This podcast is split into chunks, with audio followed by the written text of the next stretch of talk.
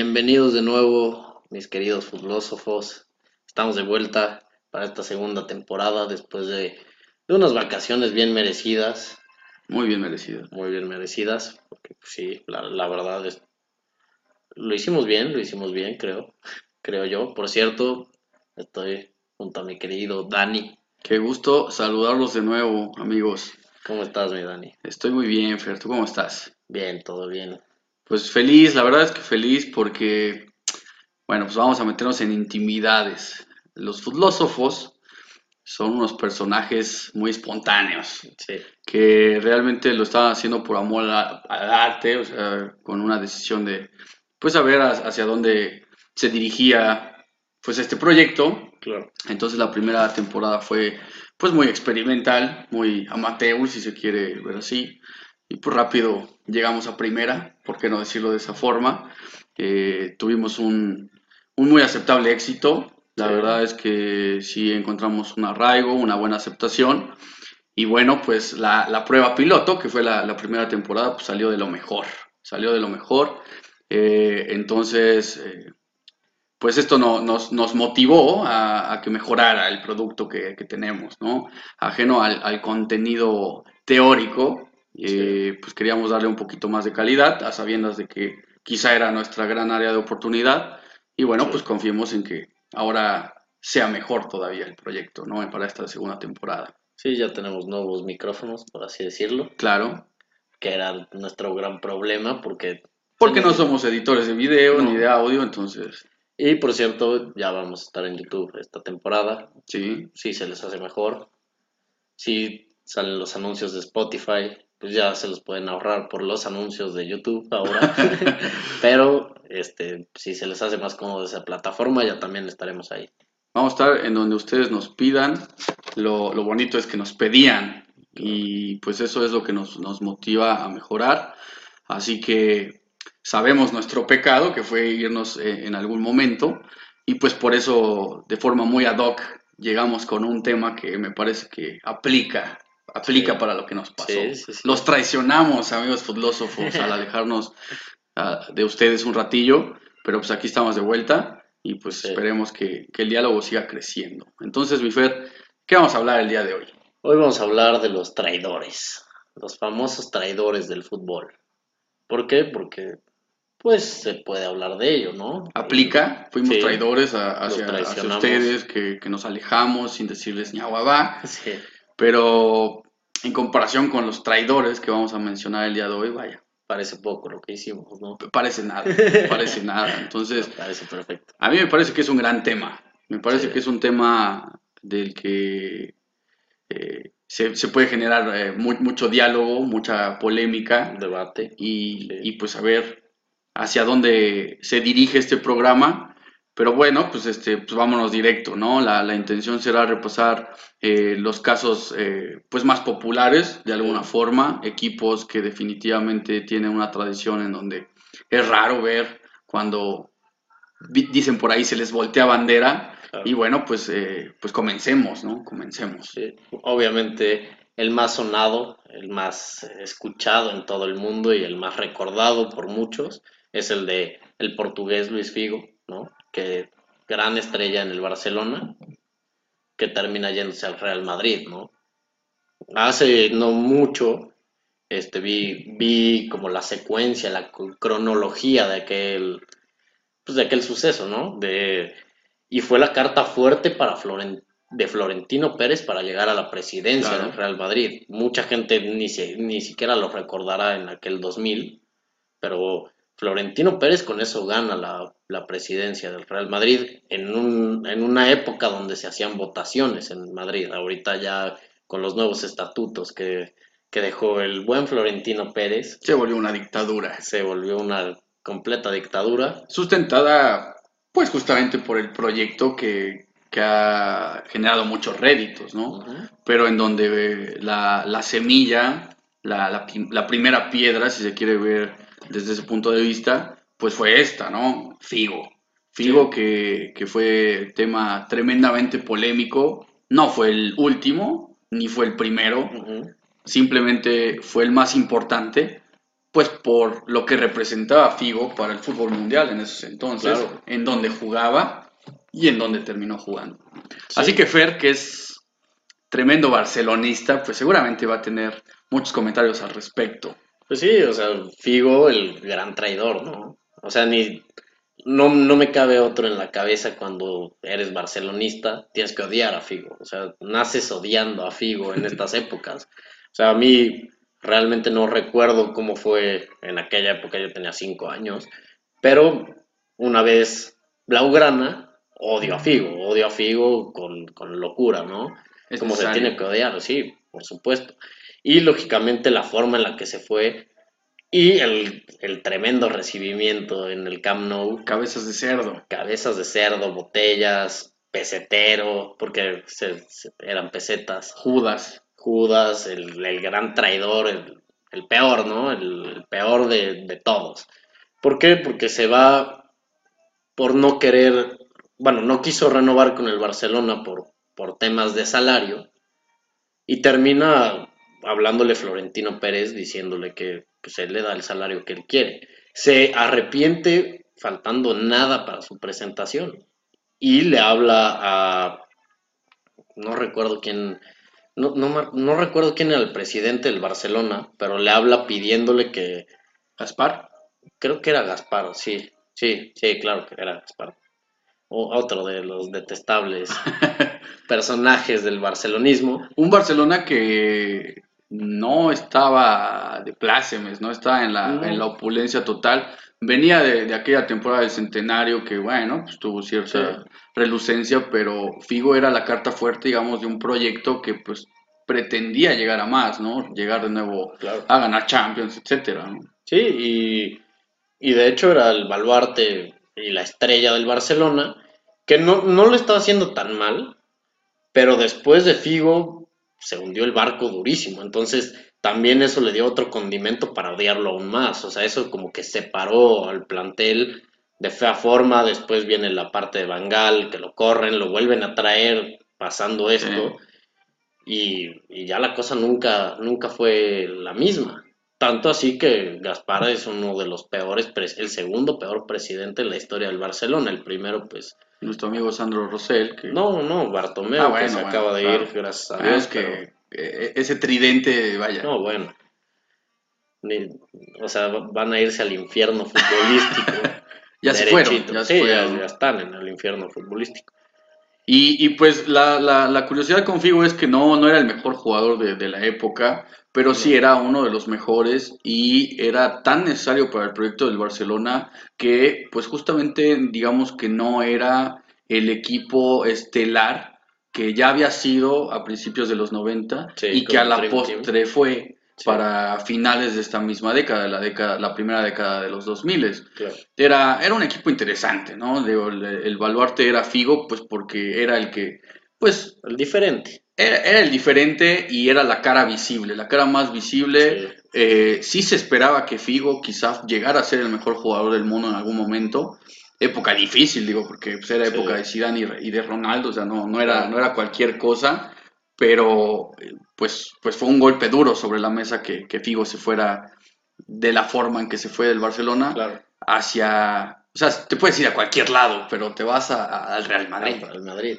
Y como les decía, o sea, él le habla a Gaspar pidiéndole que, pague la cláusula que tenía en el contrato con Florentino Pérez para que se quedara en el Barcelona. Y Gaspar se negó.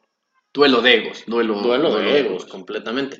Y también era una locura de dinero en, ese, en esos momentos. No recuerdo cuánto era, pero rondaba los 50 millones de... Sí, Florentino tenía intenciones de, de romper récords eh, en materia de fichajes. Figo también es la, bueno, la, la, la, primera piedra del proyecto de Florentino, pero también la, la, primera piedra del proyecto de los a la postre galácticos, ¿no?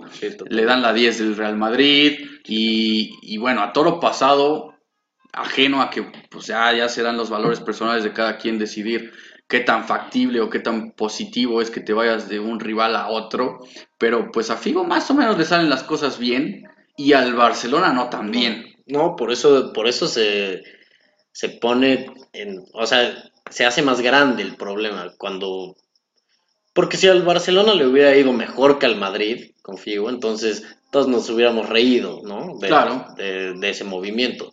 Pero como no fue así, pues es aún peor, es meter el dedo en la llaga, ¿no? Por supuesto. Entonces, pues sí, un traidor completamente y un cerdo, un pesetero completamente. Pues, ¿qué se puede ¿qué decir? tú? No, no, no, no. eh, fue el caso más sonado. Han pasado 20 años y sigue siendo el gran estandarte cuando se habla de traidores en el mundo del fútbol. Irónico, eh, quizá porque, pues insistimos, no fue ni, ni el primero ni el último. Si, si repasamos incluso la historia de este derby español, Sí. el derby del mundo, como, como también se le conoce, pues hubo algunos otros casos, tanto del Real Madrid al Barcelona como viceversa. Claro, Ahí estuvo Luis Enrique, Luis Luis Enrique. Enrique del Real Madrid. Increíble, sí, increíblemente porque en general todos los jugadores que salían del Barcelona para irse al Madrid terminaban diciendo que eran mucho más felices en el Madrid. Sí, Y Luis Enrique fue todo lo contrario, ¿no? O sea, de, de los grandes ejemplos, Luis Enrique termina odiándose, volviéndose antimadridista completamente, claro. aún, aún llegando al Barcelona siendo del Madrid. Al grado de que Luis Enrique se vuelve una de las grandes caras del Barcelona. Sí. Sa- Digo, ajeno a que la historia reciente pues, también lo encumbra como técnico, etcétera. Claro. Como futbolista, uno puede identificar a Luis Enrique como jugador de- del. Barcelona siempre y quizá incluso olvidar que jugaba en el Madrid. Claro. Así de, Sí, sí, así sí. de grande fue el legado de, de Luis Enrique para con el Barcelona. Sí. Cuando, como, como decíamos, o sea, por ejemplo, este Laudrup. Michael Laudrup. De hecho, Michael Laudrup fue el que dijo, o sea, uno se vuelve feliz llegando a Madrid y Mm. saliendo, saliendo de Barcelona. Claro, o sea, sus circunstancias eran diferentes, tal vez. O sea, de venir del Dream Team, cuando solo se permitían tres extranjeros en cancha y uno en la banca, generalmente él banqueaba en esos momentos. Porque Laudrup era uno de los mejores jugadores del mundo Sí. en aquellos entonces y de todos modos tenía que comer banca, pues justamente por, pues por aquella limitante, ¿no? Claro. Eh, en, el, en el mismo orden de ideas de Luis Enrique también más o menos le pasa lo mismo a Eto'o, ¿no? Eto'o es descubierto para llegar a la elite del fútbol con el Real Madrid Claro. y nadie se acuerda de Eto'o en el Real Madrid. Nadie. Es más, ¿se acuerdan más de cuando en- con el Mallorca le hace dos goles al Real Madrid Por supuesto. Y los festeja como con locura? Y en ese momento se le nota el antimadridismo completo. Tal vez, tal vez con un, con un cierto dejo de resentimiento lo que tenía de todo. Demasiado, sí. Sí. Y por eso termina llegando al Barcelona y la rompe todo. La rompe toda, eh, muy famosa a- a- a- aquel cántico, el cántico Sí. famoso Madrid cabrón, saluda al campeón, Sí. que bueno, pues eh, cuando lo dice la hinchada, pues dices, bueno, pues ese es parte del fervor, pero que llamaba mucho la atención, pues porque, vaya, Eto'o lo encumbra como, como líder del barcelonismo en algún momento, Eto'o también se encumbra como uno de los grandes jugadores africanos de la historia Claro. y delantero del mundo, o sea, también decirlo Sí, así, pero sí, sí es una historia muy particular. Nivel a las aguas, porque mm, Laudrup y Tri- y Figo fueron muy felices en el Real Madrid en comparación con el Barcelona. Aunque Laudrup no, no tuvo tanto éxito como No, no Figo. tuvo. Y por eso tal vez no es tan relevante el Claro. cambio de, de equipos, ¿no? Pero Eto'o se vuelve pilar de un Barcelona que comenzaba a demostrar lo que iba a llegar a ser para Claro. finales de esa misma Y que década. le tocó el, Le toca todo, mejor. le toca lo mejorcito y él siendo importante, o sea, Sí. uno de los jugadores que se Sí, que supuesto. pasaron a la historia, Yo recuerdo que él en, un- en alguna entrevista dijo, si yo me llamara Etiño, o sea, si fuera brasileño básicamente, estaría ganando balones de oro. Por supuesto, por supuesto. Y, Y, y pues es también eh, de esas curiosidades que a veces sí tiene el Real Madrid. Sí es un poco clasista cuando se trata de jugadores, ¿no? sí, Eh, quizás saliéndonos un poquito del tema, pero pues evaluando, por ejemplo, lo que le pasó a Keylor Navas. Claro. El hecho de ser costarricense definitivamente le, le- le costó el no fincarse más tiempo aún cuando tiene el palmarés para poder, quitado la pena, ser considerado uno de los mejores porteros en la historia. Sí, es un caso, lo de Keylor Navas. Cada año le querían traer a alguien. hasta que se lo trajeron. Sí, hasta que se lo trajeron y le vuelve a pasar en el París, pero bueno, eso es... Siendo traidor también, ¿eh? por cierto, el que lo sustituyó, ya estaremos hablando de él. Y, y, bueno, pues con esto concluimos con el Barcelona y Real Madrid. Obviamente, ah, bueno, Schuster, también uno, uno de, de, ellos. Y pues algunos otros más que tendrán quizá menos relevancia o que ya fueron de, de tiempos más pasados. Obviamente el primero y fundamental es Figo. Sí, por supuesto. Si nos vamos al, al, tema nacional, hay, hay un personaje, hay un personaje que cuando se habla de él en México se le suele ensalzar mucho, pues porque tuvo, vaya, pues tuvo, lo hizo todo a, a nivel mundial, a nivel de clubes. Y más en esa época. Y más en esa época, pero tuvo un detalle traidor muy interesante también. Aquí en México y en el... Dos veces. Sí, dos, veces. Tremendo traidor también. Tremendo traidor. Estamos hablando del famoso Hugo Sánchez. Por supuesto. Huguito. De nuestro macho querido. Sí, porque, pues si recuerdan, él sale de los Pumas, ¿no? Sí. Y cuando regresa de su travesía europea, no llega a los Pumas como todo mundo pensaría que lo hubiera hecho, ¿no? Llega a la América. Llega a la América, o sea, tienes que ser un, hijo de la chingada, discúlpenme. Eh, es alta traición. Sí, no, tremendo. Y al, grado de decir que si, si de la América te vas a Pumas, es como, bueno, mmm, quizá no, no tiene tanta relevancia, pero que de Pumas te vayas a jugar a la América. Sí, si te encumbras en Pumas como un ídolo, claro, no puedes ir a la América. No puedes ir ¿no? América. es, es, un sacrilegio, es un, un pecado capital. Por supuesto.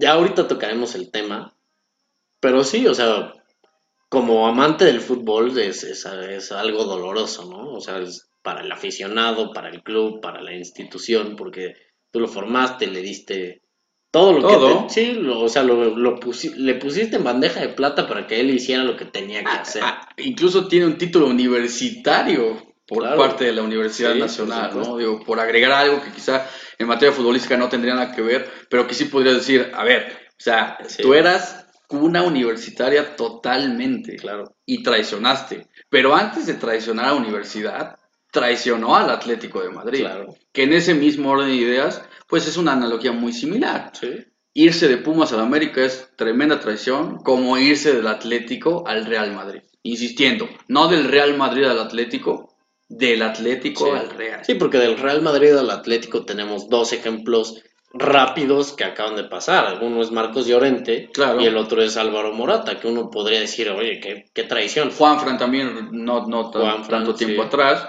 Y dices, bueno, pues es normal, o sea... Sí, no pasa nada.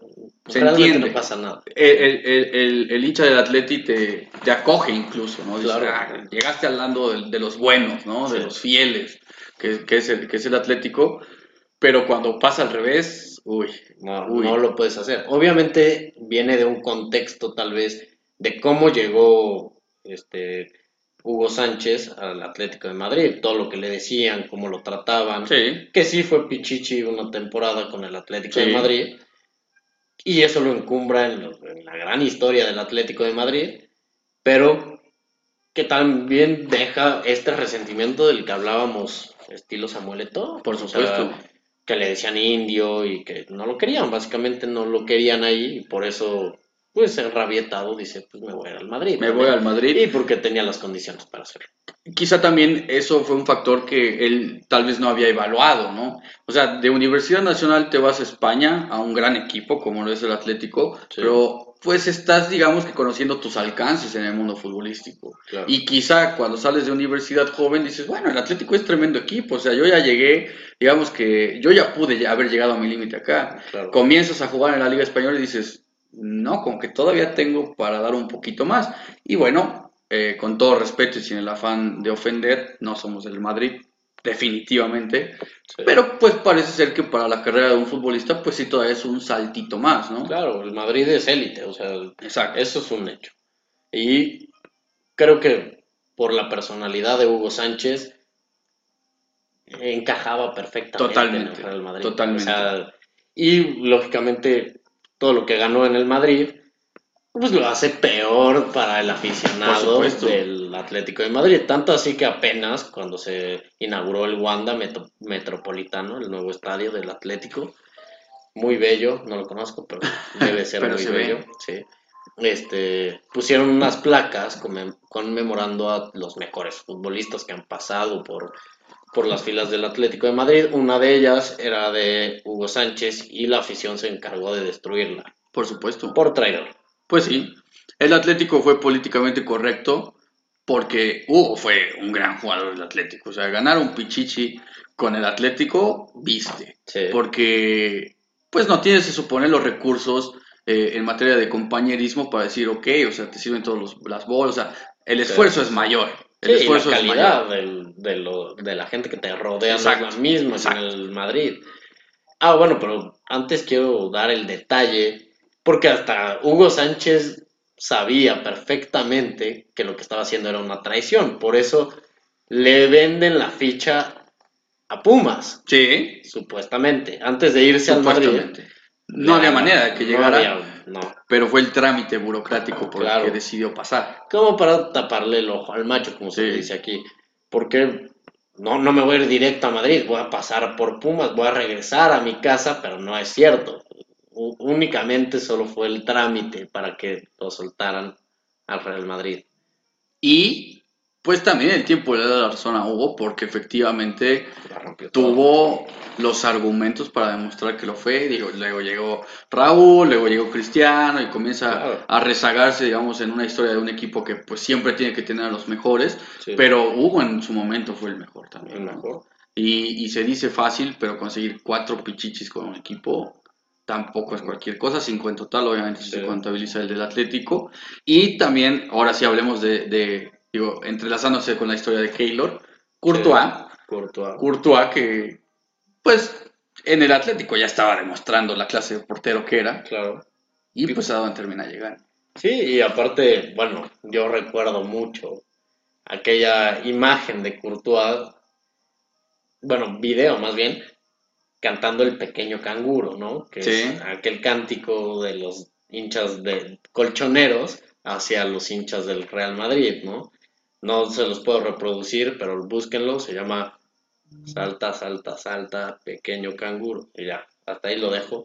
Pero él lo canta en una celebración de un título del Atlético de Madrid. Porque fue pilar de Sí. ese Atlético del Cholo que pues competía de tú a tú, que estuvo muy cerca de ganarle una Champions al Real Que Madrid, pierde en Lisboa. que pierde en Lisboa con, con aquel remate de Ramos, bueno, el famoso Sí. remate de Ramos, y, y- y que le daba una esperanza al Atlético de fincar un equipo que tenía todo pues para seguir compitiendo años Claro. contra los grandes de España y Europa. Que lo ha hecho Lo ha hecho. porque Oblak es un portero. Terminó incluso quizás superando. Sí, tal vez en este momento ya, ya no duela tanto. O sea, tal vez cuando estaba Moyá en la portería, sí dolía. Y Sí. dolía demasiado. Que Incluso cuando ido, llegó pues por ahí también tuvo que pasar Sí. por una curva de aprendizaje, se podría decir. Por supuesto que es un traidor. Claro, Y yo, yo por ejemplo, es, ese tipo de cosas no las entiendo. Tú despotricas contra un rival, sales en un video cantando el pequeño canguro. ¿Y cómo, cómo es que la afición te acepta después de que los insultaste? Básicamente, estás insultando Sí. a la afición del máximo rival y terminas llegando a, a ser cobijado por ellos mismos. No, no lo comprendo. te, te terminas poniendo el pie tú solo como jugador, me parece, Sí. porque también la afición te toma como, ok, mira, o sea, te, te- terminas acercándote al equipo más grande, entonces por ende nos podemos burlar del chico, que en este caso, caso es el Atlético, pero también no se nos va a olvidar que tú en algún momento no quisiste llegar. Entonces, ¿sabes qué? Courtois tienes que jugar acá porque eres el mejor portero del mundo, o uno de ellos, digo, se podría eh, Debatir. debatir al respecto, pero no vas a ser Iker Casillas, por ejemplo. Ya te, te- tú mismo, con tus palabras del pasado, evitaste quizá poder ser el mejor portero de la historia de este equipo, aun Madrid. cuando tienes los argumentos. Y aun cuando para- Florentino no crea que Iker era portero Ah, además. Ya, ya tocaremos ese bellísimo tema. También, porque Florentino por sí solo es un tema. Sí. Pero, pues bueno, ya repasamos a, a dos muy importantes, Figo y Hugo, y siguiendo la línea de, de- de México, un caso que sonó mucho para finales de los noventas, pues fue aquel de Ramón Ramírez. Sí. De Ramón Ramírez, ídolo de Chivas, que termina yéndose al América.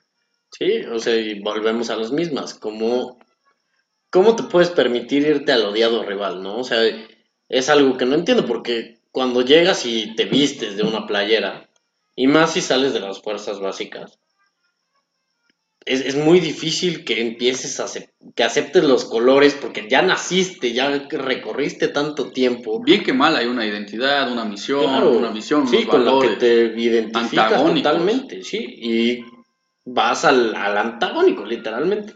Entonces, es, es algo que a mí me cuesta trabajo entender, ¿no? Dice por ahí Ramón Ramírez justificándose que no fue consensuado, que todo fue ajeno a su potestad, que la negociación no tuvo nada que ver con él. Le fue muy mal, muy mal en el América, no es ni remotamente histórico del América, tiene una situación personal bastante dura, Sí. que es cuando, bueno, pues eh, desafortunadamente atropella a una familia y pues por ahí tiene problemas legales al respecto. Sí.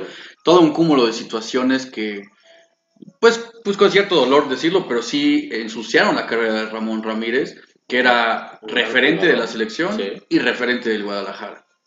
Sí, o sea, y tal vez por esto no le duela tanto al Guadalajara o al aficionado Chiva, porque, como lo dijimos, una vez que fracasa el traidor, Sí. pues te sientes bien, ¿no? O Te sientes bien, Te da un dices- consuelo. Chivas era mejor lugar para él, Chivas por ende era un mejor lugar para todos, pero pues nunca deja de quedar la espinita, ¿no? Sobre todo cuando al Guadalajara cada vez le costó más, pues fincar ídolos, o sea, Claro. se, le, se le comenzó a hacer más complicado decir, tenemos a un referente nacional, al grado de que Guadalajara era pilar de la selección y cada vez se fue diluyendo en ese aspecto.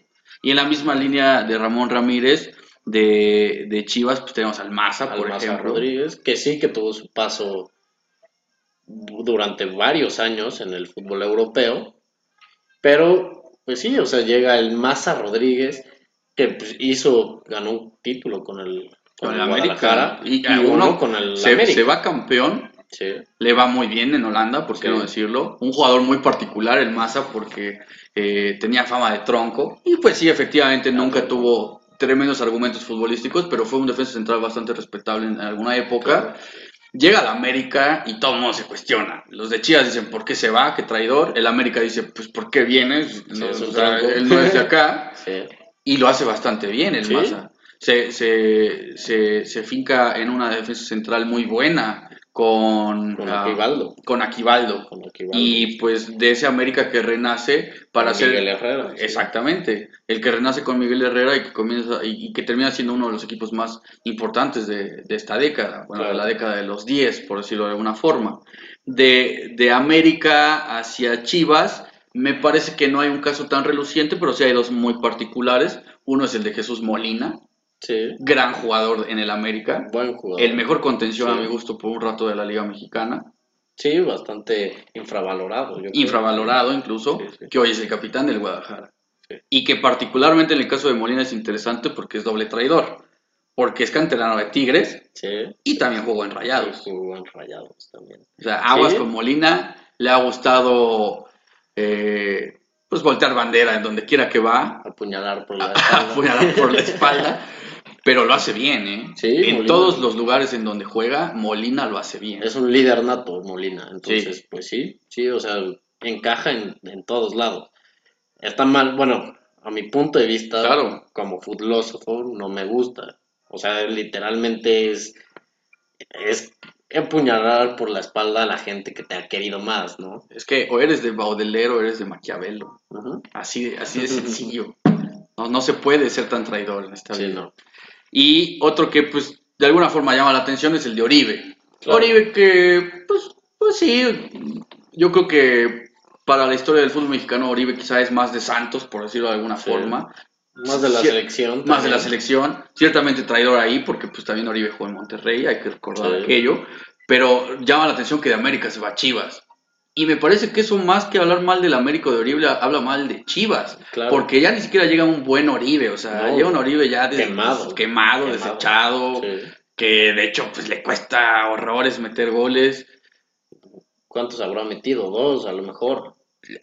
Había por ahí un tema, ¿no? De cuántas semanas o meses tenía Oribe sin anotar en Guadalajara desde que Sí, llegó o algo sí, así. sí, O sea, sí fue una historia un poquito tétrica, pero triste que... para el, para el final de Oribe Peralta. ¿no? Sí, sí, O sea, porque Oribe también, pues sí demostró que pues por ahí el dinero le, le llamaba un poquito más que los colores, ¿no? ahor- ahorita llegaremos a ese tema, hermano.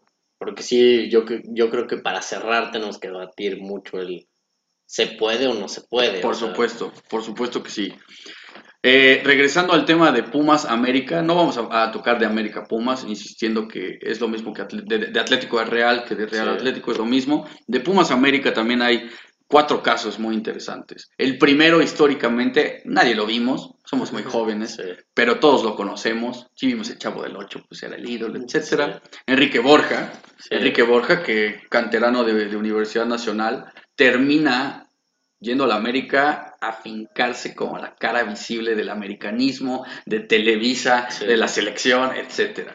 Un caso muy antañero de los setentas, pero que llama bastante la atención y que, pues, para los eh, conocedores del fútbol mexicano, pues definitivamente resalta. Sí, y yo creo que en esa época eh, el dominio de la América como televisora, más bien, Sí, o, o con el respaldo de la televisora era demasiado marcado. Entonces era Sí. casi imposible negarle algo a la América en esa época. Yo creo que va mo- mucho más por ahí que por otra cosa. O sea, ya, ya se...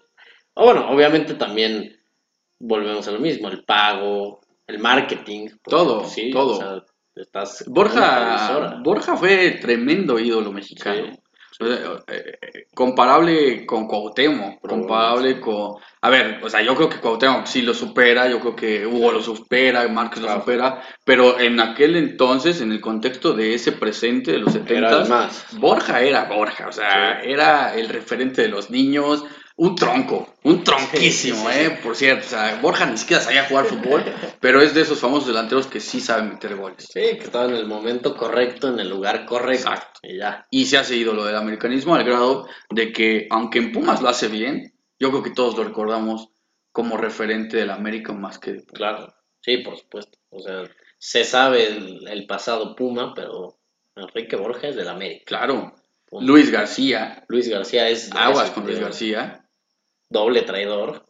pero eh, Luis García fue traidor en todos lados, Sí. en todos lados, ¿no? Solo se fa- le falta irse a a Televisa. Televisa y luego ahí es bien y de ahí a Fox Sports, o sea, y no lo dudo que pase en algún momento eso culminaría una carrera tremenda de, trai- de traiciones. de traiciones y de Gran jugador Luis García en Pumas, Sí. que también se va al Atlético, o sea, eh, parecía que iba a emular a Hugo. En el Atlético en su primera temporada le va muy bien. 22 goles. Nada mal, nada mal. O sea, Luis García sí llegaba a ser figura de la Liga Española. Le toca la apertura de la Real Sociedad para cuando comienzan a, aceptar foráneos Sí. no forjados en el Euskal Herria. Hay que tomar en cuenta eso. El, el Bilbao todavía lo hace, pero antes la Real Sociedad también lo hacía lo sí. y comienza a irle mal. Entonces Luis García decide retirarse del fútbol español Sí. y cae en el América. Nuevamente en la misma historia que con Hugo Sánchez. Y después del América se va a Chivas, Sí, que es todavía peor. La a él no le importó nada. No, no, yo creo que le sigue importando el dinero al doctor, pero está bien. Bien Digo, por él. Bien por él. Si ya, tremendo traidor, pero pues ahora sí que ya lo pagará. En su salud lo hallará. sí. Otros casos que resaltan son el de, bueno, en, en algún momento un jugador malito, pero que sí llamó mucho la atención fue Raúl Salinas, muy mal acogido eh, en universidad, justamente porque, pues, si, si vienes de la América, ¿por qué vas de jugar en Pumas? ¿no? O sea, eh. Pumas sí es como, no, no, nosotros no te queremos, o sea, No- no nos no representas. nos. Pero retomando el tema de, de, de- de Pumas a América, pues está el caso de Rubens, que a mi gusto en universidad nunca fue el crack que terminó demostrando que era Sí. en América. Sí, o sea, y llega joven, llega muy joven de River Plate, si no me equivoco, junto con Amauris Escoco, ¿no? Ah, Nacho Escoco. Nacho Escoco, Con Nacho perdón, Escoco, sí. claro, con Solari. Sí, sí, sí. o sea, Con parecía Solari, claro. haber ciertas cuestiones interesantes ahí. No termina de dar el golpe ahí. Al grado que se va a Tecos un ratito. Y dices, bueno, pues Sí. ya quizá ahí sí le, le puede ir un poquito mejor. Ahí empieza a crecer en Tecos. Conoce al Piojo Herrera, Sí. que es la gran bendición, me parece, de su vida, porque nadie confiaba en Zambuesa. salvo el Piojo Herrera. Sí, menos por su historial de expulsiones. Sí. Yo creo que debe ser de los jugadores más expulsados de la Liga Mexicana. Violento, Sí, polémico, eh, que se peleaba con los árbitros, que fingía faltas. A mi gusto muy ad hoc, Lesionaba a la- a- a- jugadores. lesionaba jugadores, le pegaba a los árbitros. Sí, A mi gusto muy ad hoc con la historia del América, por si se quiere. sí. Y termina demostrando, termina demostrando muchísimo Rubens. Y pues el último caso muy sonado, que emula lo de Courtois, si se quiere, pero en tema mexicano es Nico Castillo. Sí. Que cómo despotricaba contra el América Claro. cada que podía. Y a la cómo se la cobra, el, el Claro. destino se la cobra, o sea, ya o no, cuántos minutos no ha jugado Nicolás Castillo, más bien, cuántos minutos ha jugado Sí. Nico Castillo. Un fraude total, un fraude. Fracaso total. Pero se veía a kilómetros que eso iba a pasar. Vaya, por cuestión de karma, si se quiere. Sí. Pero es que no Sí. puedes hablar tan mal de un equipo todo el tiempo. O sea, de verdad uno... Era una tras otra. Uno, uno se empapaba del fervor de Castillo como, a ver, yo no le voy a la universidad ni, ni- ni remotamente, pero sí, a veces sí te, te- te gusta, ¿no? Que un jugador se arraiga a tal grado que dices, Sí. ah, Nico Castillo es súper aficionado del U católico, o sea, dices, bueno, él ya era aficionado a un club, es foráneo en otro país, en México, Sí, y se arraiga y se arraiga a tal grado, lo hace muy bien, Muy se bien. va, fracasa en Europa con el Benfica y Sí. llega a la América. tristemente llegar a la América y tristemente para él, pues no ha podido hacer absolutamente nada con el América. No sé, habrá metido tres goles, cuando mucho, y ha vivido lesionado tanto que ahorita se habla del regreso de Nico Castillo, que a lo mejor muchos ya lo teníamos hasta olvidado. A, a grado que no sabes a veces ni dónde juega. Sí. Y, y, y, y Nico Castillo, que, que no solo eso, sino que también se esperaba que fuera un jugador de la nueva camada de chilenos que siguieran manteniendo a la flote a una selección que pues El siguiente chupete, Sí, era, o sea, estaba llamado a ser el 9 de la selección hasta por características, si se quiere. Parecido. Y pues no lo logra. No, Mm, y a mi gusto, pues no lo logrará. Nunca. O sea, ya podemos decir, Nico, ve, ve buscando equipo, porque no creo que el América, al menos que regreses a ser aquel Nico Castillo de, de Pumas, pues sí, yo, yo veo muy difícil tu estadía en el fútbol mexicano. Ni en Puebla, vaya. Nah, No nada. se puede. No. que ni venga. No lo queremos. No, tal vez se va a, a Lobo. Ah, no, ya no existe. No, ya, bueno, pues A, los coyotes de Tlaxcala. vecinos nuestros. sí. Y pues un caso interesante el de Hermosillo, digo, para acabar con, con esta seguidilla de mexicanos, que pues curioso porque Hermosillo es americanista Sí. y le toca jugar en el Cruz Azul, donde todo el mundo lo recordamos, Todo el mundo y también le toca jugar en el Guadalajara. en el Guadalajara. Él, él inicia una de las grandes broncas ¿Cómo no? en, en aquel, ¿qué? En la, 86. en la 82-83, que justamente es la, es la que nos beneficia al Puebla. Ajá. No, no, no, una, 80 y- una- una disculpa. Sí, no, claro, claro, la del 86, 82-83, cuando expulsan a medio a Guadalajara y a medio América, Sí. Guadalajara termina pasando a la final y la pierde con el Puebla. Claro. Tremendamente eh, mermado, pues justamente pues, porque tenía muchísimos expulsados Sí, el Guadalajara. Hermosillo jugando con el América, claro. Sí. Y bueno, pues, pues sí, muy interesantes casos los mexicanos. De ahí, eh, pues vamos otra vez a jugadores históricos de, de- del planeta fútbol, como lo son Romario. Sí. Romario en una liga que, de la que a veces por aquí no se habla tanto como la brasileña, No. pero que tiene un clásico súper importante para el fútbol mundial, Clásico como, de Río de Janeiro. claro, el Carioca, Sí. el Flufla. Romario de, Flu- de, de Flamengo, Sí, donde se hizo grande, sí, pasa, se va, bueno, se va primero al PSV. se va a recorrer el mundo, lo, la Sí. rompe en Holanda, la rompe en España, la rompe a nivel selección, pero bueno, luego juega en el Flu y pues no es cualquier cosa. Pues sí, no, o sea, ahí obviamente sabemos la pasión que tienen los brasileños por este deporte y una traición de esa forma. A él yo creo que se le hacía poco como, como el deporte en sí, pero pues a, a la afición, ¿no? A Romario le gustaba meter goles y los metió en todos lados, Sí, pero hay equipos en donde no se puede jugar. los metió hasta fuera de la cancha. le encantaba, le encantaba meter goles fuera de la cancha Como dicen igual. los argentinos, es un vagoneta, ¿no? Un vagoneta. Le gustaban las minas. Sí, Le gustaban sí, las minas. Y, y pues en ese, en ese mismo orden de ideas de los equipos en los que no se puede jugar porque son inherentemente una tradición, se mantiene el Flamengo. Sí. Ronaldinho es de gremio, lo cual no lo hace un clásico directo con el Flamengo, pero es alta tradición jugar en el Grande de Brasil. Entonces, para la afición de gremio, que Ronaldinho haya No, y aparte lo peor, yo, yo recuerdo cuando Ronaldinho sale de, de- del Milan, Sí, que, que en el estadio del gremio ya tenían, ya tenían preparada la fiesta, básicamente. claro. Y de repente, no, pues, No a viene para Flamengo, acá, sí, sí, sí, una o sea, disculpa. eh, vayan a guardar todo el alcohol y todas las bocinas que fueron a poner al estadio Sí, porque claro, ya no va a claro. haber fiesta. O sea, la fiesta se va a Flamengo, se va a Río de Es, Janeiro. es, ¿no? eh, eh, un caso similar podría ser, similar, es similar, pero es como si Messi hipotéticamente regresara a jugar a Argentina y, no, y no jugara, o, o sea, jugar en Rosario sería el acabose, Sí. pero yo creo que incluso jugar en River o en Boca estaría mal, Sí, por supuesto. ¿no? O sea, sería muy mal visto porque yo creo que todos esperaríamos que si regresa a Argentina, jugara en Ñuñoz, Por supuesto. ¿no? Sí. Entonces, sí, sí, totalmente. pues algo muy similar pasó con Ronaldinho. Sí. Peor si se quiere, pues porque Messi solo se formó ahí y de ahí pasó al Barcelona, donde ha hecho toda historia. Ronaldinho sí fue No, alguien. y lo ¿no? peor es que lo buscaron. O sea, Claro. no, no solo. No solo por él, o sea, él parecería, parecería que tendría que buscar, ¿no? A regresar al club de, del que nació. Pero el club fue a buscarlo.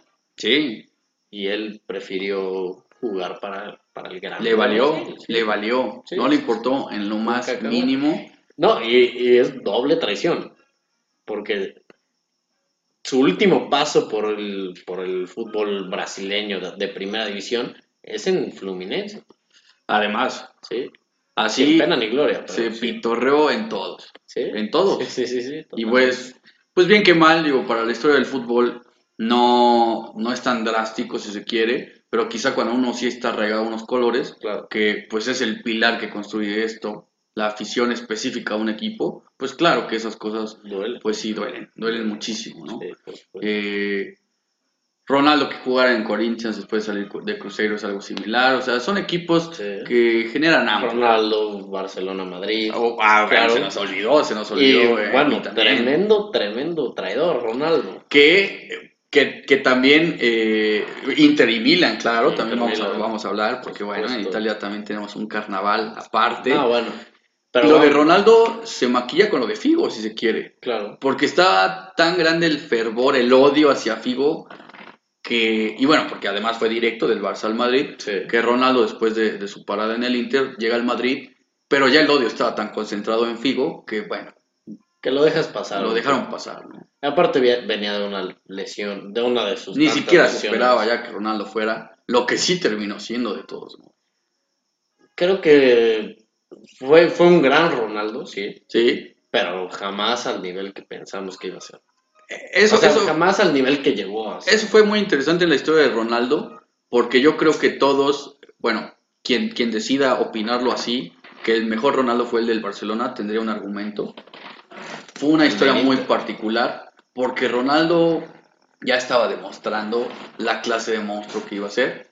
El del Inter ya está en otro nivel, pero es el que Sí. se empieza a lesionar, y a lesionar, y a lesionar, ¿no? Tristemente, juega en el Milan, donde, vaya, cada vez más gordo, pero de todos modos siguió haciendo cosas. Y bueno, Sí. pues Ronaldo, como buen brasileño, también decidió que la fiesta interna era más importante que cualquier equipo de fútbol.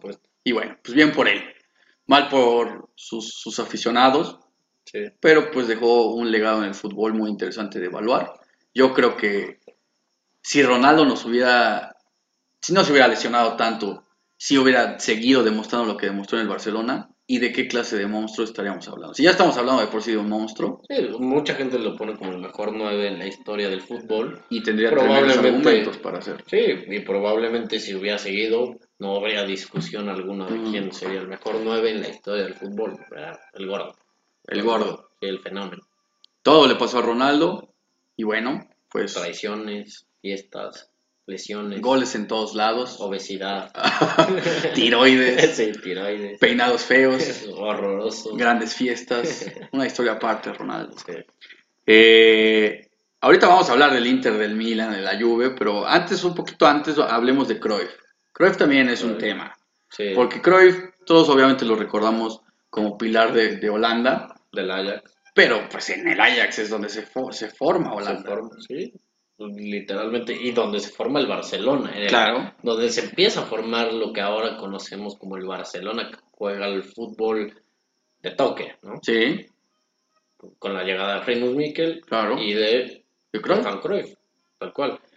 Y Johan Cruyff una vez dejando el Barcelona, Se va a Feyenoord. Feyenoord. Que Feyenoord, claro que ha perdido todos los bríos para tiempo presente, pero en aquellas épocas Feyenoord era un grande del mundo. Sí, Eh, eh, equiparable a quien te gusta del presente, a un Chelsea si se quiere, a... Eh, City, Era, era un, equ- era un equipo llamativo. claro. Y Holanda era una liga de las más importantes y poderosas del mundo. Entonces, claro que fue un dolor que Cruyff jugara para el Feyenoord. No fue un paso relevante. Toda la historia de Cruyff se remonta más, pues insistiendo a la selección, al Ajax y al Barça, Sí. pero sí es una pequeña mancha en el historial de Cruyff, Sí, si se quiere ver así. Y nunca lo esperarías de, de una persona que profesaba, bueno, que, que lo que decía no, no correspondió con sus acciones. al Por final supuesto, porque estamos hablando de, de una identidad estrictamente futbolística, Sí. de toda una escuela del fútbol que traiciona. De toda una escuela que dejó un legado enorme. Sí, Literalmente el legado, el legado del fútbol, para mi gusto, o sea, de del fútbol ciencia, si así lo sí, quieres ver. el, el- el- el bastión, el pilar, Sí. lo que lo, lo- le debemos tanto a Cruyff, honestamente. Sí. O sea, hoy el fútbol se ha revolucionado a tal grado, pero la primera piedra la puso Cruyff con Rinos Michels. Claro. Entonces, pues claro que era importante resaltarlo. Y pues ahora sí vamos con la fiesta italiana. Un lugar inhóspito cuando se trata de, de este tema, a mí me parece, porque ahí sí no tienen, pero ni pena, vaya. Sí, no, no. O sea, hay pudor tantos casos, no hay pudor, no hay pudor. No, eh, pero volvemos, bueno, más bien vamos a tocar este tema. En la liga italiana es otra cosa. O sea, probablemente mm, sí, sí se enoje la, la hinchada, los tifosis, se Sí. molesten, pero como que se ve más normal. Es normal, es normal. Sí. E- Eso es lo que llama tanto la atención. Italia es un lugar de, de gran fútbol, eh, vaya, De tradición. de total tradición futbolera. Sus Sí. equipos son de total tradición futbolera mundial. Sí. Aquí su servidor le va al Inter, por cierto. Y pues yo viéndolo De desde... arraigos hasta políticos. Claro, lo claro. quieres ver. O sea, no, Sí. tú- ahorita está el caso de, de un exjugador del Napoli que cantó una canción llegando al Lazio y, y los tifosis fueron al hotel a decir ¿por qué? ¿Por ¿Qué escribió te esto?". pasa? ¿Sí? ¿Qué te pasa? Aquí no, aquí no hacemos estas cosas. Claro, claro. O sea, de, a ese nivel de arraigo ahí con los equipos y de tradición, pero tal vez sea por ese mismo arraigo al equipo y a la ideología del equipo que, que tal vez el tener un jugador que viene del, del rival no sea tan escandaloso. Sí, ¿no? Que de hecho es curioso porque el dolor grande del italiano es cuando de un equipo chico, si se quiere ver así, te vas a la Juve. Eso sí Sí. duele mucho, ¿no? Sí, sí. O sea, Maradona era tremendo pilar para hablar de ese tema. El sur contra el norte. Y el norte es Turín y Turín es el odio. No podemos jugar en la Juve.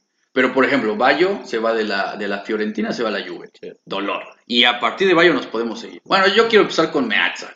Giuseppe Meazza. Eh, a nadie nos tocó verlo. Si no nos tocó ver a Borja, menos a Meazza, sí, no. jugador de los 30, pero quizá el, el jugador más importante de la historia del fútbol italiano. Sí, Épocas de Mussolini, cuando Italia gana sus dos primeros títulos. claro. Ídolo del Inter. La cancha del Inter se llama Giuseppe Meazza. Cuando juega el Milan, prefieren decirle San Siro porque es el barrio. Sí, Pero lo curioso es que el estadio se llama así porque Meazza jugó con los dos. sí. Fue ídolo del Inter, pero jugó en el Milan. Y no solo jugó en el Milan, también jugó en la Juve. Le valió. Sí, sí, sí. Jugó en los tres. Y como él, Pirlo. Pirlo, Zlatan, Patrick Vieira, Sí. vaya, Hay eh, una cantidad. de jugadores importantes, Vieri, Davids. David. Y, y, bueno, Ronaldo que, que pasa a- de- del Inter a- a- al Milan, eh, Hernán Crespo. O sea, sí es como una real tradición que eso, que eso suceda. Últimamente, este, Icardi, por ejemplo, otros No, perdón. Este. Bueno, de- del pasado reciente, Perdón, Higuaín, perdón. Y- y- Perdón. Higuaín, Pita Higuaín. del pasado reciente, a mí me molestó mucho, por ejemplo, cuando al Inter llegó Felipe Melo, Sí. un jugador que vaya, de, de por sí no tenía nada que, que dar. Claro. Y, y que con tanta emoción fue acogido por el Inter, ¿no? Como si fuera tremendo orgullo tra- traer a- al jugador de, de- del, del odiado rival. Sí. O cuando Lucio se va del Inter a la Juve. O sea, cosas que son tan normales ahí y que uno puede decir que sí O hasta el podrían mismo ser. Zlatan, ¿no? Claro, O sea, no le importó nada. No le importó un pepino. Pero bueno, así tantas veces re- Balotelli, Mario Balotelli, uf. que se ponía la playera del Milan estando en el Inter, increíblemente, o sea, El Inter le dio todo a Balotelli. todo. Y Balotelli tenía una facilidad para ningunar al Inter siendo jugador del Inter. Sí, sí, para hablar del Milan. Yo soy del Milan. A ver, se vale, se entiende que seas de un equipo. Raúl, por ejemplo, no lo tocamos, pero Raúl era del Atlético. Termina fincándose en el Real y respeta a tal grado la historia que dice, bueno, ¿qué le costaba a Balotelli ser discreto? Y pues así le fue. Sí, Así le fue. sí, sí, sí. Entonces, pues sí es, sí es un tema muy interesante el italiano. es duro. Pues sí, El parece que sí. fútbol es, Es, es duro, es duro. Sí, De ahí no pasó nada con Balotelli. ¿no? Pero bueno, pues los italianos tendrán sus razones para sentirlo así. Y esta parte. Como ya lo comentaste, sí, quizá el tema político permea más que el deportivo, si se quiere ver así, si se quiere maquillar. A mí, en el tema estrictamente futbolístico, se me hace aberrante. Sí, A ver, es una locura. O sea, es una locura que puedas jugar con los tres. Con Milan, Inter y Juve es, es una locura. Tan, tan aberrante como, como es lo de jugar en el Bayern cuando eras del Dortmund. Sí. Y que se ha normalizado tanto. Tanto. Tanto, o sea, que, que se sabe, ¿no? Que el, que el Bayern está cazando en, en Ujú. Borussia.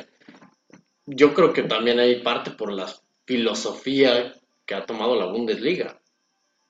La filosofía de, pues el Bayern tiene que ser nuestro representante en, en Europa. ¿Por qué? Porque tenemos una liga donde generamos jugadores. Pero ya para competir a nivel mundial Que se que concentre ser- en el Bayern. que tiene que ser en el poderoso. ¿Sí? Sí. El Bayern es, a mi gusto, quizá el segundo equipo más grande de todos. Debatible, pero No, sí, sí puede serlo. o Como sea, institución lo es. sí, enorme Sin institución. duda. Pero no, no por eso deja de ser un dolor para el aficionado del Dortmund. Mismo caso, ¿no? O sea, si te vas al Bayern jugando en el que juegues, se va a sentir como traición hacia Sí, tu sí, afición. Pero particularmente el Dortmund, que es el que más le compite, por decirlo de alguna forma. Bueno, porque sí, sí es así, Sí, pues es doloroso. Y pues Gotze, Lewandowski. Lewandowski, Hummels. Curioso lo de Hummels porque pues Hummels era del Bayern, pero luego va al Dortmund, entonces se acoge muy bien, piensas que se va a quedar ahí toda la vida, pues porque ya Se arraigó y regresa. Y regresa Y regresa, Dortmund. o sea, regresa y vuelve a regresar. sí, sí, sí, una locura. Es muy interesante. eh, es curioso porque a veces cuando hablamos del fútbol alemán, como que no, no tenemos tanta noción de aquello, pero sí es interesante hablar con un alemán que sigue el fútbol de su país y entender que el odio que la gente siente hacia el Bayern es comparable con el odio que la gente si- siente hacia el Madrid, con el odio que la gente en México siente hacia el América. Así de, así, así de animadversión genera el, el Bayern, ¿no? Sí. Y por ende, pues hay que remarcarlo en este listado de traidores. Eh, ¿Con qué nos seguimos, mi Fer? Pues la verdad es que sí ha estado bastante interesante. Obviamente no podemos dejar pasar una La liga de la pasión. la Liga de la Pasión, Sí, el otro potencial clásico del mundo, ¿no? Boca River. Claro, O River Boca. o River Boca. Dependiendo. No se me vaya a ofender nadie, Sí, ¿no? sí, claro. Mencionó primero a Boca, ¿no? Pero también hay casos muy, muy interesantes ahí. Sí. Que, a, a ver, pasa más, ¿eh? También hay que decirlo, sí pasa, más. sucede. Pero no por eso deja de o ser molesto. Sí, Increíblemente, porque ahí, ahí debería de ser de cárcel. Con la pasión que, que Claro. tienen a sus equipos, parecería que puede ser tema de cárcel el irte de Boca a River o de River a Boca. estamos hablando de un país en donde la gente no se puede sentar junta en la tribuna teniendo Sí, los colores contrarios, porque no es de, ay, bueno, se sienten incómodos, no, se van a matar. Sí, o sea, sí, sí, sí. es así de imposible. Poner a dos peces beta en el mismo en la misma pecera. Claro, Entonces no. claro. No se puede hacer. ¿Y qué jugadores han pasado? Ruggeri, El cabezón, el cabezón Ruggeri. que en los dos lados se recuerda, de hecho. o sea, sí, en sí, los dos tuvo lo suyo. Jugador histórico de la selección. Creo que se recuerda un poco más con San Lorenzo. Yo lo También, un poco más también. con San Lorenzo.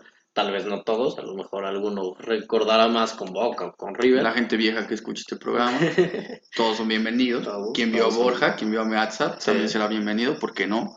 El Loco Gatti, El Loco Gatti. está, bueno, más recientemente Maidana. Maidana, campeón con River. Sí. Campeón con River, pero sale de, de Boca. En Boca no hace mucho, pero sí es llamativo que alguien salga de Boca para River. Sí, o sea. Es mal acogido en River cuando llega por ende. Sí. Y bueno, Maidana termina ganándose la afición de River, Sí. definitivamente también, ¿no? provocando varias broncas. eh, Sí, Contra, contra Boca. por supuesto. No contra otros. Se, contra se Boca. puso bien la playera, Sí, pero no deja de ser interesante. Tarantini, ah, eh, que también fue, fue campeón con Argentina. Batistuta y Canilla, sí. no cualquier cosa. Sí, no, no, Vaya. no unos cualquiera, ¿no? No estamos hablando de gente irrelevante para el club, ¿no? O para la historia del fútbol. Sí, claro. Batistuta y, Y y Canilla. Canilla. Aguas con eso, ¿eh? Sí, Porque los dos fueron de River a Boca. Entonces, pues eso es cierto dolor para River. pero generalmente se da más de River para Boca que de Boca Sí, para River. Sí, como que, ¿qué será que sí tenga cierto arraigo Boca que no tiene River? Sí, sí, o sea, yo, yo, yo siento que, que Boca es como el lugar donde quieres estar. Tendrá cierta lógica desde un punto de vista social, Sí, en donde como Boca es el equipo del pueblo y pues el futbolista usualmente pues se forja en una cuna discreta, humilde, claro. pues obviamente quizás se identifica más con Boca que con River. Puede ser, puede ser. Y, y bueno, a mí me, me gustaría resaltar a uno muy particular que fue el Charro Moreno, de aquella máquina de River de los 40, Sí. que pues es, vaya, hasta, hasta épocas de Gallardo era lo más relevante que había tenido River y, y que termina jugando en Boca en sus Sí. últimos años. Sí. Viene a México a ganar algunos títulos y regresa a Boca, lo cual pues ya era llamativo para aquellos entonces. Un dolor. Más recientemente Prato, pero bueno, Prato yo creo que todavía un poquito más abajo. Sí, Eh, aunque lo hizo bien con River. le toca ser campeón en el Bernabéu, Sí, entonces pues no es cualquier cosa. no es cualquier cosa. Pero le terminan dando una patada en estos últimos días. sí, Y lo terminan sacando de River de la peor forma posible. Pero bueno, es. tenía que pagar. Sí, Tenía tenía- que pagar. las traiciones se pagan. Pues, hermano. ¿qué se le va a hacer? Eh, en el tema de Peñarol Nacional, pues la, la situación es más o menos similar. Sí. La pasión es muy, muy, muy similar. Sí. Vaya, no tiene, más, sí. si no es que más, al interior de Uruguay probablemente sí. Mm, Para el mundo del fútbol quizá ya es más discreta, pero Sí. Peñarol Nacional también es No tremendo es clásico. visto, no, hay no es tan visto. No hay tanto marketing. Digo, hay, hay más gente viviendo en Puebla que en todo Uruguay, ¿no? Sí. empezando Sí, por ahí. Pero pues hay jugadores interesantes, ¿no? De, de los conocidos por aquí, pues obviamente está Marcelo Tejera, que jugó con Tecos. Pablo Forlán, el, el papá de, de Diego Forlán, Diego Alonso, que pues aquí Diego en México lo, re- lo recordamos con Universidad, o dirigiendo a... Ah, no, Diego Alonso. sí, Di- sí, no, ese fue Iván Alonso. Iván Alonso. no. Que, que creo que sí son familia, si no mal Sí, recuerdo. sí. Diego Alonso, el que dirigió recientemente a Pachuca y a, Ujú. y a Monterrey. Y bueno, Lucas Cavallini, Lucas Cavallini, un viejo conocido de viejo Puebla, conocido de por acá. que, que no ha hecho nada con Canadá, por cierto. Ya, ya le tocaría, ¿no? Uno Sí. esperaría que entre él y, y Alfonso Davis llevaran a, a Canadá al Al Mundial, pero pues ya, ya se verá. Sí. Y un último caso para cerrar con este listado de 10 que quisimos eh, tocar, pues es aquel de Mo Johnston. A nadie nos suena, nadie lo vimos, no nos importa un carajo Sí. su vida, pero otro clásico igual de pasional, si me Sí. permites, tal vez el más pasional, que es el. Celtic Rangers. Y en esa Sí, historia en particular, sí es tremenda rareza que pases de un equipo de la Old Firm. La Old Firm es pues justamente ese espectro de, de seguidores del fútbol de Glasgow, entre los del Celtic y de Rangers, en donde solo ha habido dos casos de jugadores que pasen de uno a otro. Así de pasional. a- Así de pasional y así de idiosincrático el movimiento, Sí. porque realmente quizá el más poli- politizado de los clásicos en el mundo puede ser ese. Sí. Celtic, el equipo católico Sí. y por ende todo lo que conlleva en materia política, Rangers el equipo cristiano y todo lo que conlleva en materia política, Mo Johnston pasó de Celtic a Rangers a finales de los 80 y solo había un precedente por épocas de la Segunda Guerra Mundial, que fue Alfie Así de interesante es aquel clásico, esa sí es tremenda transgresión. Sí, sí, ahí sí no, puede, no puedes hacer eso. No, no debes hacer eso. O sea, lo decimos de, en cualquier parte del mundo, pero en Escocia creo que es lo más marcado que se puede ver, ¿no? O sea, podemos hablar de Portugal, podemos hablar de, de la liga inglesa, nos faltaron varios, ¿no? Uno podría ser el Apache, ¿no? O sea, claro, claro. Sí, le valió de, del United pasó al City. Sol Campbell del Tottenham pasó al Arsenal. Sí, Ashley Cole del Arsenal al Chelsea. Claro. Y así nos podemos ir también con infinidad, pero ahí creo que también no está tan, tan, tan mal visto. Sí está muy mal visto. Sí. Pero se dan muchísimo. Sí se dan, sí se dan unos casos más. Pero estos, digamos que son los más relevantes. Sí, porque aparte es del, radicalismo puro, ¿no? O sea, Por supuesto. De, equipos y de ligas con, con estos temas radicales de política, de, de lo que tú quieras, de rivalidad a muerte. Y pues, no sé, Dani, tú dime, ¿se vale hacer esto? O sea, en tema futbolístico creo que todos lo penamos, ¿no? Pero en tema humano, o sea, como como ser humano, yo lo comparo con, ok, estoy trabajando en tal lugar, pero me dan mejores oportunidades y más dinero en otro. Sí. Al final de cuentas tú tienes que ver por ti, ¿no? Y por los tuyos. Claro. Y si los tuyos van a estar mejor en el otro lado, a pesar de que... Pues porque estás demostrando una valía estando en un, mm. en un lugar, ¿no? Llámese Chivas, llámese Boca, llámese el que tú quieras y que el otro, el equipo rival te vea con buenos ojos, es porque vales mucho. Sí, por supuesto. Eh, tiene su mérito justamente por ese tema. O sea, si el rival te está viendo es porque algo traes. Eh, suele ser así. Por eso llamó la atención lo de Oribe. Oribe ya no traía nada. Habla mal de Chivas. Eso. Habla pésimamente mal de Chivas. Es interesante a mí, por ejemplo, me gustaría ejemplificar con el caso, no lo tocamos, pero se aplica, el de, el de Maxi Pereira, el, uruguayo, que, juega en Benfica y juega en Porto. Un día, en una entrevista con medios uruguayos, le dicen, oye, pero pues es tremenda traición, ¿no? Sobre todo, pues justamente en el entendido de que de Nacional a Peñarol y viceversa, pues sería, pues, qué, qué tragedia. Y Pereira justamente habla de lo que tú comentas, Fer. A ver, o sea, yo soy futbolista profesional, yo le voy a mi club en Uruguay y en Portugal yo no le voy a nadie. A mí que me importa yo quiero lo mejor para mi familia y si acá me van a ofrecer más que en el odiado rival, pues será su rivalidad, pero no la mía.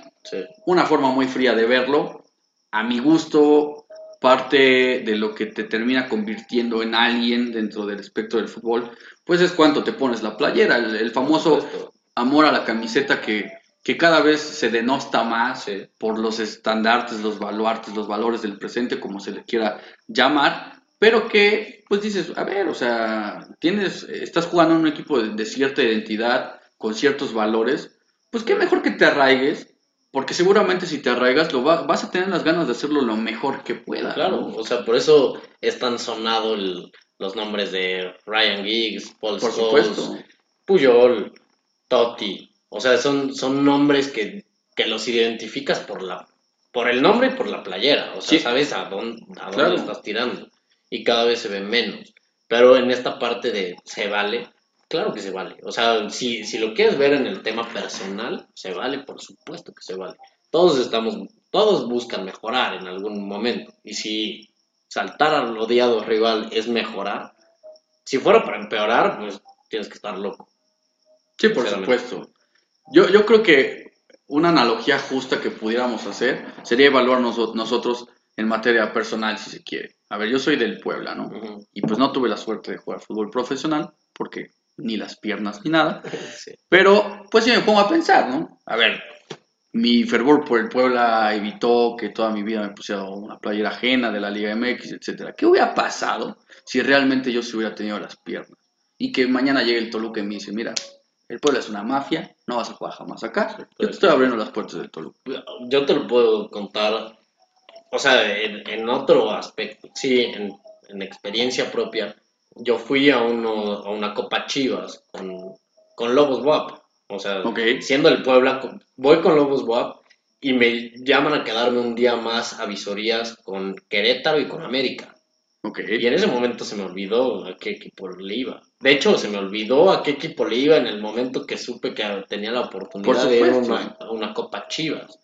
Es cuando más fríamente evalúas y dices, pues Claro. Yo creo que sí muchos evaluaríamos esa opción. Por supuesto. O sea, Ahora si- bien. Si ese es tu sueño, pues dale. o sea, Naciste ideológicamente de boca toda tu vida y toda tu familia lo fue y fuiste sí, a la bombonera, etcétera. Ya hiciste tu carrera en Boca y decidiste ir a River.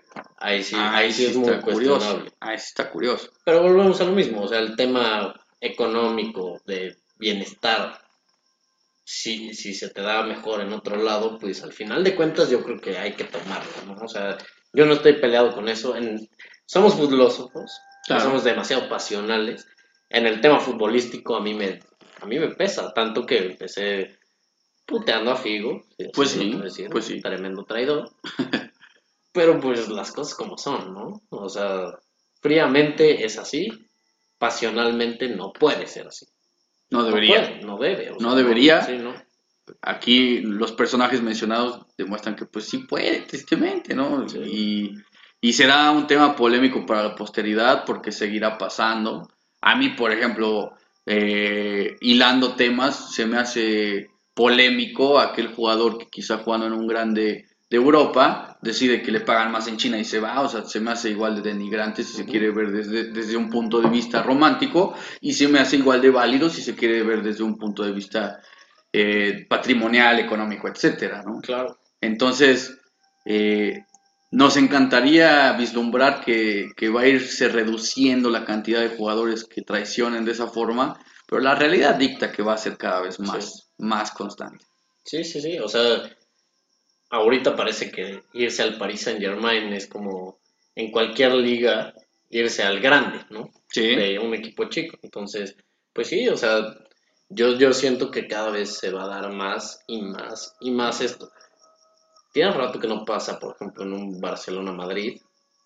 ojalá en ese tipo ya de rivalidades tan grandes sí dejara de pasar, ¿no? Sí, no, por supuesto. Por supuesto. Pero bueno, yo como humano tengo que respetar a los futbolistas. Por supuesto. Sobre todo porque, pues exactamente, están creciendo las aristas. Digo, retomamos el lugar común. Carlos Vela, si se quiere, ¿no? ¿Cómo no la quiso romper en Europa? Bueno, pues le gusta vivir en Los Ángeles, tremenda ciudad Sí. para vivir, va a ganar tantos millones de dólares, no se los vas a ofrecer tú. Entonces, ¿qué? O sea, evalúa el escenario. Tiene primera fila para ver a los Lakers, Claro, a los Clippers. claro. Entonces, ¿Qué ¿cuál más quieres? problema? Ver a Kawhi en vivo, a LeBron. Puta. Suena bien, suena bien. Pero bueno, mis amigos filósofos, pues la verdad ha sido tremendo placer regresar. Sí. Ahora sí lo vamos a hacer con, eh, pues con una línea más marcada, insistiendo en que la intención de, de pausar fue disfrutar la Copa América y la Eurocopa como se debía. Sí. Y pues hacerlo mejor para ustedes. Así que ha sido tremendo placer. Como para mí ha sido tremendo placer compartirlo con Fer. Igualmente, mi Dani, para mí siempre va a ser un placer hacer los filósofos y compartirlo con ustedes. También, por favor, déjenos sus opiniones en Facebook, en Instagram, Twitter y próximamente YouTube. Este ya será la inauguración de YouTube con este, con este buen episodio. Estamos traicionando a Spotify para irnos a YouTube. No, no es cierto porque Spotify También también, a Spotify. estar. por- Sí. Ahí no se pueden dejar comentarios, pero pues escúchenos por la que más les guste. La que más les parezca bien. Pues muchas gracias. Que tengan un excelente día, o noche, o tarde, o madrugada. Nos vemos pronto.